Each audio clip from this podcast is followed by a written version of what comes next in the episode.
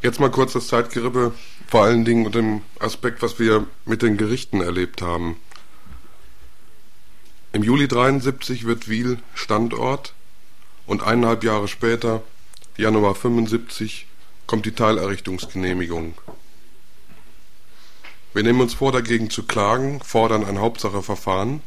Eine Woche später, am 29. Januar 75. Jeder wusste, dass das Verfahren Jahre dauern kann und dass sie inzwischen anfangen können zu bauen, unter dem Motto, was wir haben, das haben wir, um später auch sagen zu können, jetzt haben wir schon so viel gebaut und jetzt können wir nichts mehr abbauen. Es wird also gefordert ein Sofortverfahren, eine einstweilige Verfügung. Im Februar wird der Platz in Wiel besetzt und im März 75 sagt das Freiburger Gericht Baustopp. Sieben Monate später sagt das Mannheimer Gericht im Oktober 75 der Baustopp wird aufgehoben, aber die Platzbesetzung bleibt.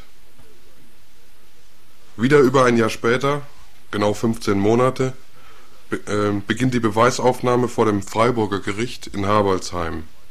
Das Urteil kommt am 14.03.77 mit, mit, dem Haupt, äh, hauptsächlichen, mit der hauptsächlichen Aussage. Zwar ist das Bersten sehr unwahrscheinlich, aber gleichwohl jederzeit möglich aber gleichwohl jederzeit möglich. Aber gleichwohl jederzeit möglich. Aber gleichwohl jederzeit möglich.